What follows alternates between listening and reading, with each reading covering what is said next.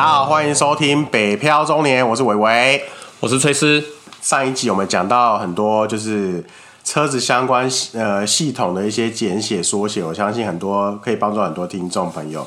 但是呢，据说有一位那个诚信听众朋友有反映到说，关于 ACC 那一段，他可能有些想要多了解、补充，希望我们补充说明的地方。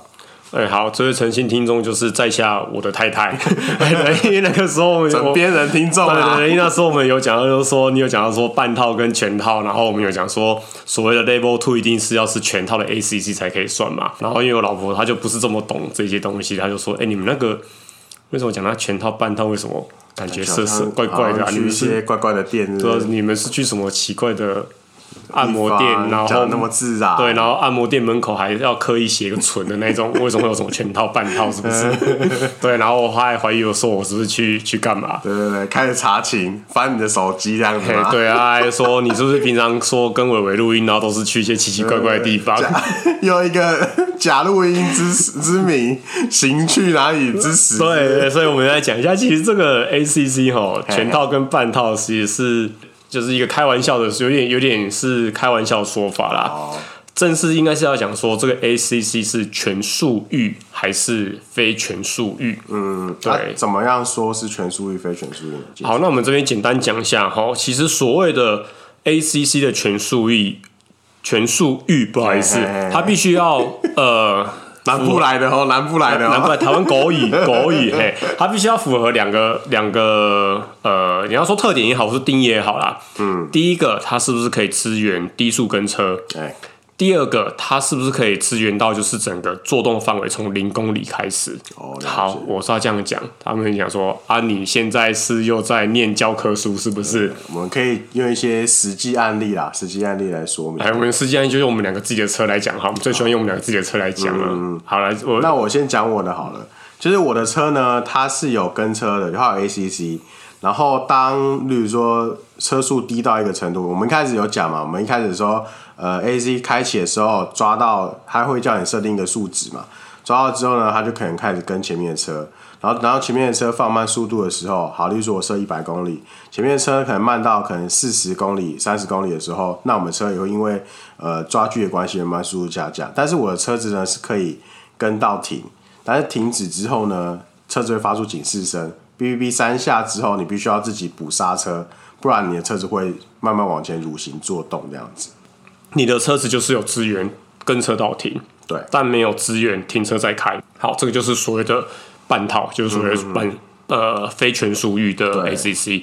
那像我的车子就是全速域的，全速域的状况就是会像以你刚刚的例子有讲好了。我在高速公路上开 ACC 了，那你好，我们就是讲最常发生龟速塞车，就是我们的雪隧。哦、雪隧，嗯，很有可能我塞在里面的时候，我的前车慢慢慢慢的就是已经到三十公里以下了，嗯，但是我还是会继续跟着刹刹刹，就像你的车一样，我一样可以刹到停，嗯，但是像你的车就是你说你刹到停的时候，它就会哔哔哔三声，然后就解除，你就刹车去踩着，不然它就会往前蠕行嘎 A 瑞。那像我的车是它可以支援到。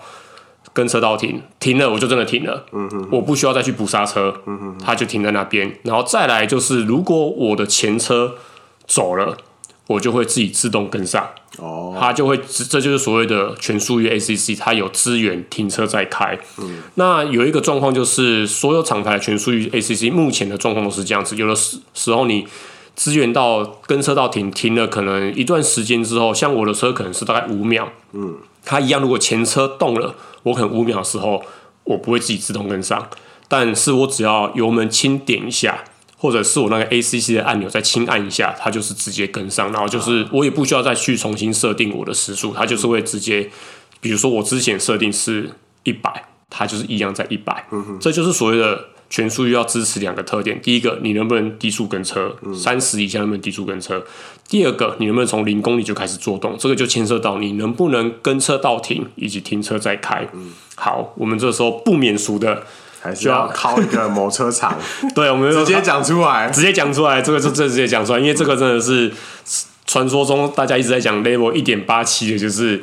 Toyota，呃，啊，这段我你来讲好了，因为那时候你有查过一些资料。对，因为我那时候其实在买车的之前，其实就有在看了一些啦。那当然，Toyota 在台湾的市占率这么高，然后二手市场车价也高的情况下，然后维修率也好，那其实它是我第一个看的。那它里面其中会有 RAV4 跟 Artist 这两个，应该就是台湾。就是最常见的、最容易在是呃路上车距的车种。哎、欸，你错了，现在要再多一个神 CC。神 CC 第一个就是卖破五千台的神 CC，真的是让和泰笑 CC。对啊，不过那时候你在买车的时候还没有这台车。对啊，啊，不过那时候也是会注意，就是关于这些 ACC 的呃配备这样子。Artist 跟初款的 RAV4，他们的 ACC 只有做一点零系的 T TSS 一点零，他们内部的称呼是 TSS，它只有一点零。那时候他们好像是在可能三十或四十公里以下，我没有详细查，但是总之他就没办法呃跟车道停。例如说像刚刚我们讲的，在雪隧这个地方，这种走停停比较多的地方的话，就是几乎没有什么太大的作用，因为你的小腿还是比较一直做动，跟着车况一直做动，小腿会酸。对，呃，我自己查一些资料是说，呃，阿提斯来讲的话，它是。时速二十五公里以下，它就自己自动解除。啊、所以，如果你以为你的 Altis 是全速域的 ACC，你没有去搞清楚的时候，你以为它会帮你刹车到停？不会，它二十五公里它自己自动解除了。然后你就会发现说，哎、欸，怎么还没停？怎么还停？怎么还停？我到底要不要踩？你再不踩，你就直接撞下去了。欸、搞不好 A B 会发动啊，A B 启动，也有可能。对，所以这就是因为你像你的车，你还会支援到跟车道停，但是像。最开始 RAV4 跟十二代的 Altis 的时候，TSS 一点零的时候，他们都是半呃半套的，也就是非全速域的 ACC。那我觉得 RAV4 比较可怜的是，二零一九年年初就刚上市那一批车主了，哦、因为那时候是正一九年设 RAV4 刚上的时候只有 TSS 一点零，结果殊不知半年后 变成二零年四上的时候。就把它补上了二点零，TSS 二点零的，就等于说是全速域了。然后可能我记得那时候，呃，很多车主还有在去跟和泰反映说，那这样子我们一九年这一九年的车主这么挺你，然后你过半年之后改成这样，那我们是不是有一些补偿，或者是把？例如说，他好像车机升，就是很多系统升级还是什么，他也没办法，哦，什么都没有嘛，什么都没做嘛，对，到现在也是这样嘛，所以那时候就是就是所谓俗称的 TSS 一点八七就是这样子来的。但但我好像看过社团啊，好像还是蛮多车主私下会去找人去偷改晶片或什么。可是那个就是外厂啦，对啊，而且你发生事故之后，其实和泰就是不会对这些，因为毕竟你的车就没有这个功能，你去外厂改这样晶片，发生后面的事故，其实和泰会会有一些争议纠纷了，他们可能就不会负责。RAV4 新款 RAV4 是至少它从二零年四开始就已经把这个 TSS 二点零补上了，嗯，但是像十二代的 Altis 国产的这个 Altis 还是一样，到现在都还是 TSS 一点零，也就是说它的 ACC 一直都是非全速域的。OK，那希望我们这段讲解大家能够稍微更了解一下我们上一集讲的半套全套的区别，这样子。对啊，不免说我还是要讲一下，我们真的没有特地想要黑和泰，可是因为。他的例子真的是来车太只能来当做一个借鉴，跟 做一个对照组说明的，所以我只好，好借借来讲一下，对，一而再再而三拿他来讲。好啦，那是我们真的没有想要黑和泰。嗯嗯，改天改天我会在黑马自达，因为我自己身为马自达车主，改天我再来找一起黑马自达。对，我绝对不会说我麻烦我骄傲在黑那个，期待你的表现啦。对，我们找一起来讲。好啦，现在总之还是要言归正传，你知道，就是要做一些久违的那个交通新闻分享。你也知道，我们上次做应该是第一 第一集的时候，第八集之前。我们现在我们今天录音的时间是十二月五号，对对对，第一集我们上的是十月八号，就是两个月之前。对，然后不免俗要来分享一下。不过，其实我们今天分享这个只是一个只是一个幌子，实际上我们后面是要靠一些那个不守法的用路人这样子。对，我们就正义魔人。你知道，就是我们当初我们两个一直开始在规划这个节目的时候，还想说啊，我们就用一些。汽车的车界相关新闻来当一个主轴，就就第一集这样做，后面都不知道在乱搞什么东西。今天我们好好的来讲一下新闻。首先呢，我们要分享就是十二月一号呢，有一些上路的一些交通新知法规。那第一个我要分享就是黄线临停啊，十二月一号开始呢，它会放就是政府放宽黄线临停接送，未满七岁孩童也不会受到三分钟限制。但如果等待时间超过三分钟的话，会开罚三百到六百元。好，这什么意思？其实就是说哈，因为黄线临停，大家都知道说，定义是指说你不能超过三分钟，而且你车子不能熄火，驾驶要在车上。对，就是要在车上或在周围，比如说你可以卸货，嗯，好，你可以你必须要在那个车子周围，嗯哼。但是在这个十月一号新制之前，其实黄线临停的一个。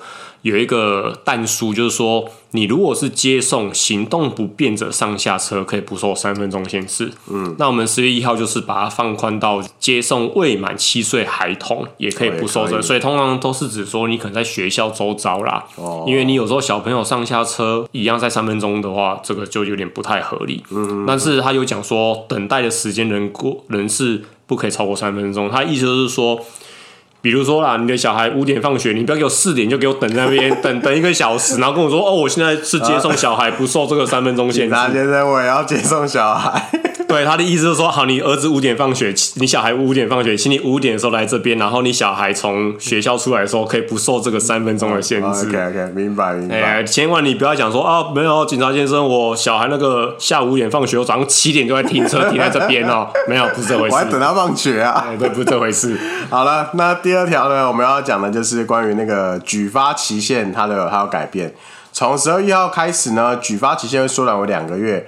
那至于汽车肇事致人受伤或者死亡的案例，还没有送检定，然后需要花时间分析判研判的这些 case 呢，最长不能超过三个月。讲白话就是呢。政府缺钱，对对，你快点两个月就给我乖乖把罚金给我缴上来。没错，对，你你以后不能再拖拖迟了这样。对，以前我的举发期限是三个月，我现在就两个月，你就快点给我缴钱上来。好，这就是最简单的。哎、欸，等一下，等一下，等一下，刚刚那个黄线那个，我本来想要补充一个，刚刚忘记讲。你说，你说。我讲一下，我讲一下，就是黄线其实有一些时段是真的可以当做一般停车的，你知道吗？哦，我好像有看一些路牌会写嘛，对不对？大家可以去注意一下。其实黄线的基本的通则就是早上七点到晚上八点是属于只能临停，就是分钟，对，我们刚刚讲的。所以意思就是说，其实晚上八点到隔天早上七点，你是可以随便你停停车停在那边的。嗯嗯。但是有的时候呢。有一些路段的黄线，它还会再放宽到，比如说假日也可以停哦，但并不是所有的黄线路段都可以哦。所以这个时候，呃，有这样子的放宽限制的时候，它一定会在那个黄线路段一定会有个这个告示牌哦，旁边有一个小牌子啊，告诉你说什么区间呃什么时间内可以停，然后什么例假日除外之类的。对对对，所以有这个牌子的时候，你才可以在那些除外时间停车。那如果没有这种牌子特别跟你讲这些除外时段的话，基本的通则就是。早上七点到晚上八点，就是属于一个呃，可以安心停车的时候。啊，不不不，不是安心停车。早上七点到晚上八点是临停，是不能是不能安心停车的。对对对对，晚上八点到隔天早上，对，晚上八点到隔天早上七点才是 可以安心停车的。OK OK。然后这边顺便分享一个红线，大家都知道红线二十四小时禁停嘛。对。可是我比较常看到的，有人会说什么？哎，我的红线可能画的比较外面。以前有些人会讲说，我只要我的不管是 auto bike 还是汽车，只要我可以。车轮塞在那个红线范围内是可以停车，其实这个观念是错的。对，我我有被开过啊。对，红线这个东西哈，不管你有没有压到线，不管你是不是在它红线里面，红线就是二十四小时全面禁停。哦，对啊，因为像我之前有停到，就是我一半黄一半红，然后我车屁股在红线，就是车屁股那边在红线，就我就被开一张。哦，对，这种东西是这样，你只要压红线就是开。马上为台湾政府出一份心力。对，所以就是这种红黄线一些停车的规定哦，大家其实还是要注意一下，嗯、不要跟你自己的荷包过不去哈。好，那今天要分享最后一条，就是关于十二月一号的新制载货掉落的规定。啊，从十二月一号开始呢，货物在一般道路上脱落或掉落，罚那个罚金提高为九千到一万四千四，那国道会变成一一万二到一万八。那相较于过去的四千五、六千、四千五到九千元不等，已经算提高非常非常多。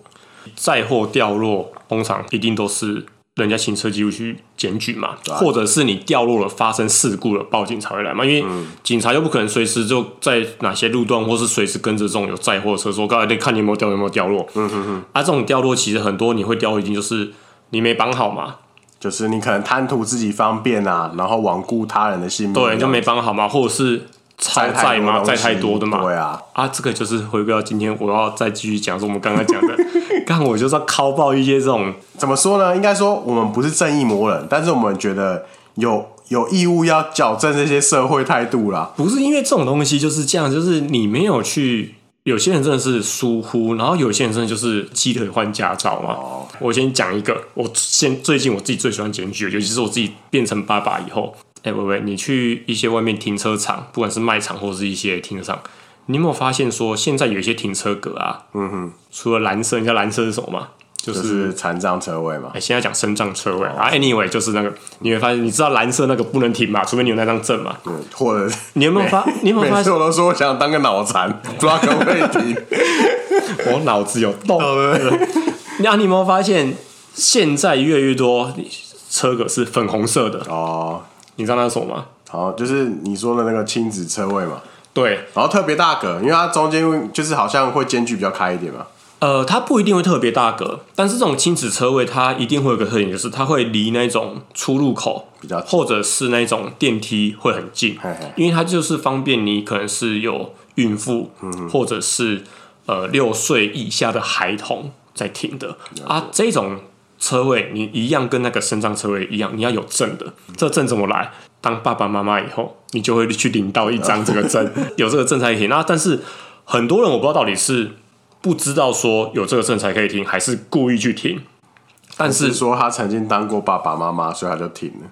但是我我不知道，但是你知道吗？我现在当自己当了爸爸妈妈之后，我真的很在意这件事情，嗯、因为就像我讲的，这种车位它一定会离你的呃主要出入口很近，或是电梯，嗯、因为它就是要方便你，就是怀孕的妇女或是有小孩子的，它可以有推车啊。对啊，因为它东西真的很多，但是很多人就为了贪图自己一时方便，然后硬去停这种东西。嗯哼哼。啊，你知道这个检举现在有多快吗？嗯、尤其是台北市，怎么说？欢迎大家。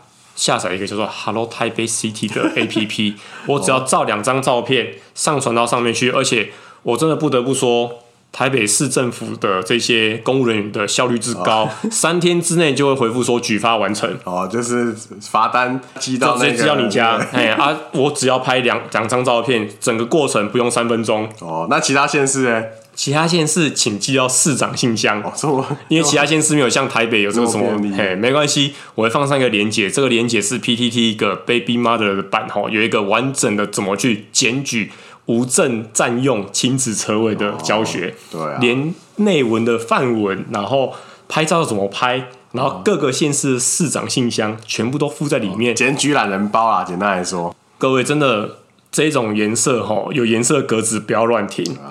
既然政府会规划这些车位，就代表一定会有这些群群呃族群的人需要这些需求。那既然我们不是属于这样族群的人，就不应该侵占他们的权益，然后不要以用侵占他的权益贪图自己方便来当做一个目的。我觉得这样子蛮卑劣的啦。对啊，当然也不是说每个人都都是这么坏啊，但是我还这边还是要提醒，我知道有些人是真的不知道说原来这种车位停了是会被罚款的。因为后面就是有牌子就有写的啊，他还占占用。其实现在这些格子就跟这些身障车位一样，它上面都有很明确的告示牌，讲说它是孕妇以及有六岁以下孩童，然后它也会有一个说明，就说如果违规停放可以罚六百到一千。对啊，我记得就都会写的写在上面啊，除非你是文盲，或者是你不你看不懂中文字，你是外国人，我就可以我就觉得 OK，我可以接受。但是如果你看得懂的话，你还要运停，我就觉得干这我不，不对。因为它会有英文对照，所以你是外国人，你也看得懂。对，然后再如果你是文盲，你应该是连驾照都考不过。啊，当然，在台湾是用加鸡腿换驾，有可能考得过，但是 反正就是这样子。嗯，亲子友善车位这东西不要乱摘掉，不要乱停。然后如果你看到的话，有兴趣可以按照我们提供的方式去检举。各位爸爸妈妈一定都跟各位会有跟我一样的心声。当你想要真的有需求要停这个车位，然后你发现说被一个没有需求的人占走。你真的会很给小，干到不行，对对吧？希望台湾的未来越来越美好。好，我们另外再来讲一个，也是路上很常发生的，嗯，不开大灯，对，不开大灯的，我觉得这种真的是很 很很鲁小。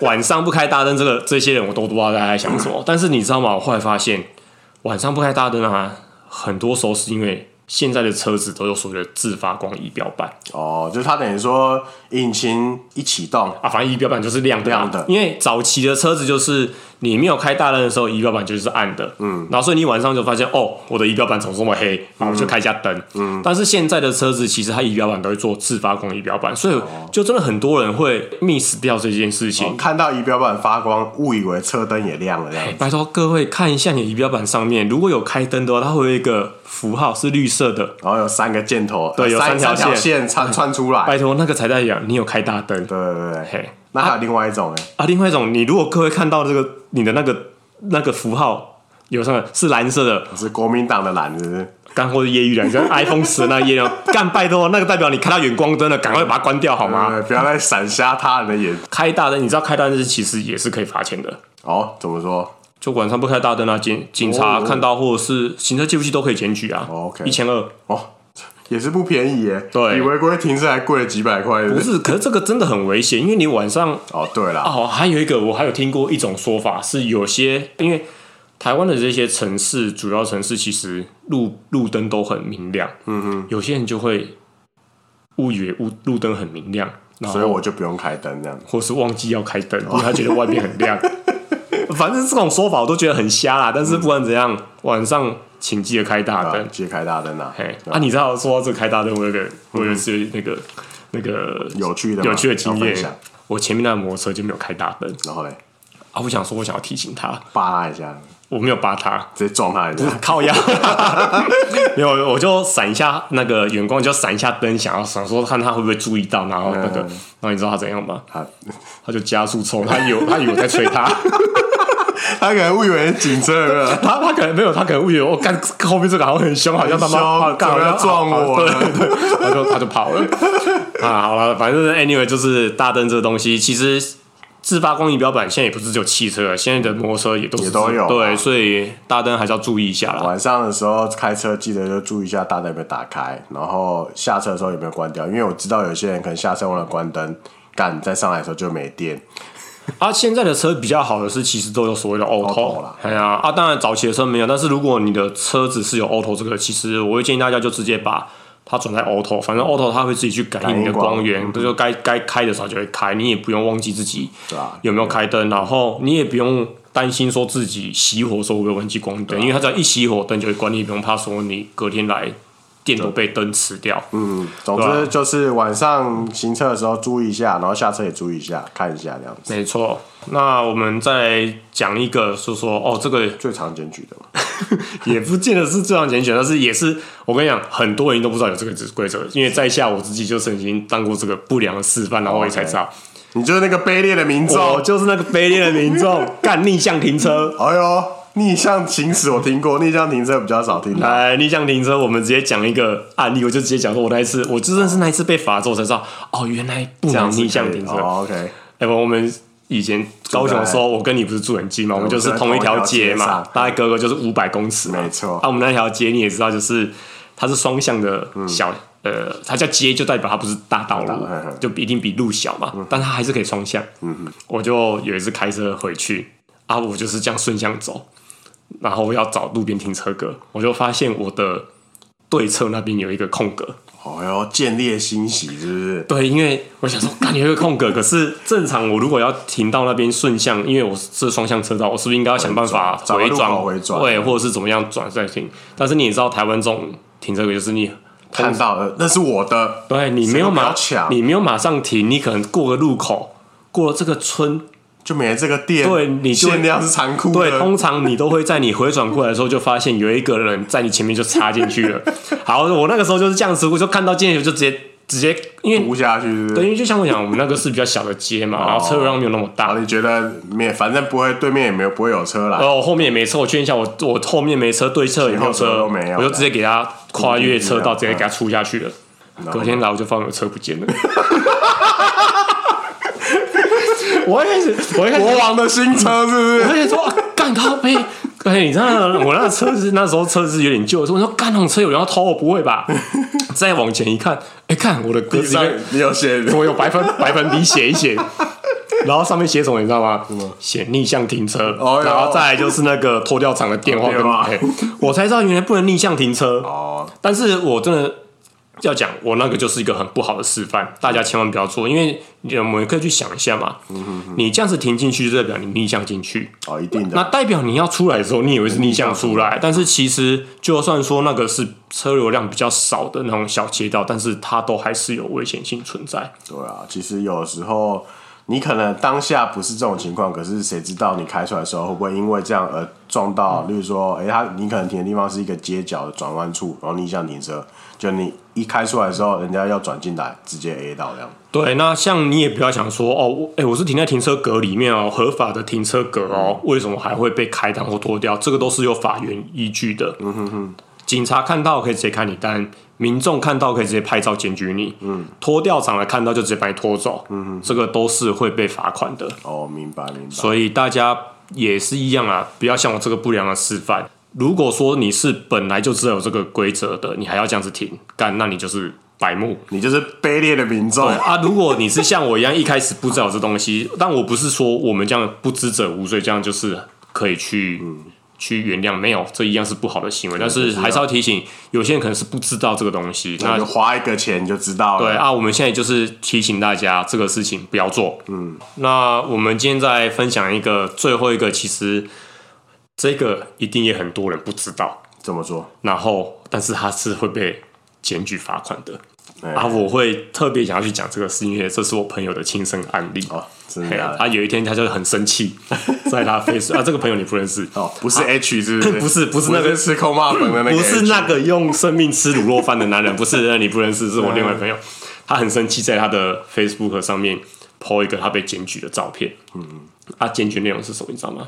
正确的名称我有点忘记了，反正实践内容就是说你变换车道。嘿你的方向灯没有打完全，这什么意思？你知道吗？要打多完全？嗯、来，我就跟你讲，他就讲说，因为他的车哈，现在很多车有一个方向灯有一个功能，就是你不用完全拨到底，比如说你稍微往左边按下，它会闪三下。比如说你打按往左边敲一下，轻按它会闪三下，然后就自动熄灭。嗯，嘿，很多车现在都都会这样子。然后他就以为说，哈，他要变换车道。大家都知道，变换车道的方向灯，因为你的方向盘转的幅度没有大，嗯、它不会自己拨正回来。对，你变成变换车道之后，你还要自己手动把它拨回来。对，有些人可能就会觉得说有点懒，或者是觉得好像又多做一个动作。嗯、啊，有这个只闪三下，他就觉得说，哎，反正我有闪三下，就代表说后面的人应该要知道我要变换车道。嗯，然后他他就闪三下，然后切进去。但是大家可以去查这个法源依据。其实你变换车道的那个方向灯，要一路闪到你进到这个车道，完全进到这个你要切的车道内，你才可以把方向灯关掉。对，那因为你如果只有闪三下，你要么就是在你还没切过去之前它就熄了，嗯、要么就是你才切到一点点它就熄了。嗯，这个其实都可以去后面的行车记录器如果有录下来的话，都可以直接被检举。我觉得当然，我那个朋友他觉得很生气，很多干后面那个人。机歪，为什么每次要他？正义魔人、哦、对，然后为什么他要？我明明就已经有闪灯了，为什么他要检举我？嗯、但是其实你知道，呃，这个闪三下的用意是什么吗？嗯，你可以解释一下吗？这闪三下的设计的车厂设计的用意，其实一开始是一个想说，我先提醒后面的人，让后面的人知道，我等一下可能是要左转，或是我要变换车道了，嗯、先闪三下做一个示意提醒。嗯那接下来我就是应该把它打死再进去。哦，OK。对，那其实你也不要去怪说后面的人去检举你这个啦，因为这个就是我觉得大家就不要。一时觉得说好像要再把它拨正回来很麻烦，或多做一个动作，嗯、我们就乖乖的把它闪好闪满，进到车道再把它拨正回来，嗯、你就不会被检举了。欸。那我想问一个问题哦，那一般来说你要切车道的时候打方向灯，你可以随打随切吗？还是要花？好像好像还是有一个时间间隔嘛？你还是要看一下你后面的那个啊，嗯、就是你随打随切，你如果后面的车其实跟你很接近的时候，嗯、因为。你要给后面的人一个缓冲的缓冲的的的反应时间啊！你马上那是人家说神之鬼切，你一打一下就直接切过去 啊！我后面的人如果真的跟你的车距，比如说其实真的蛮近的，我来不及刹，然后或是我来不及，我反应比较看到你没有那么快，我没有那个一定撞啊！因为我常就是我听过啦，有些人会说啊，我每次一打了，后面就是都不让，哦，就是。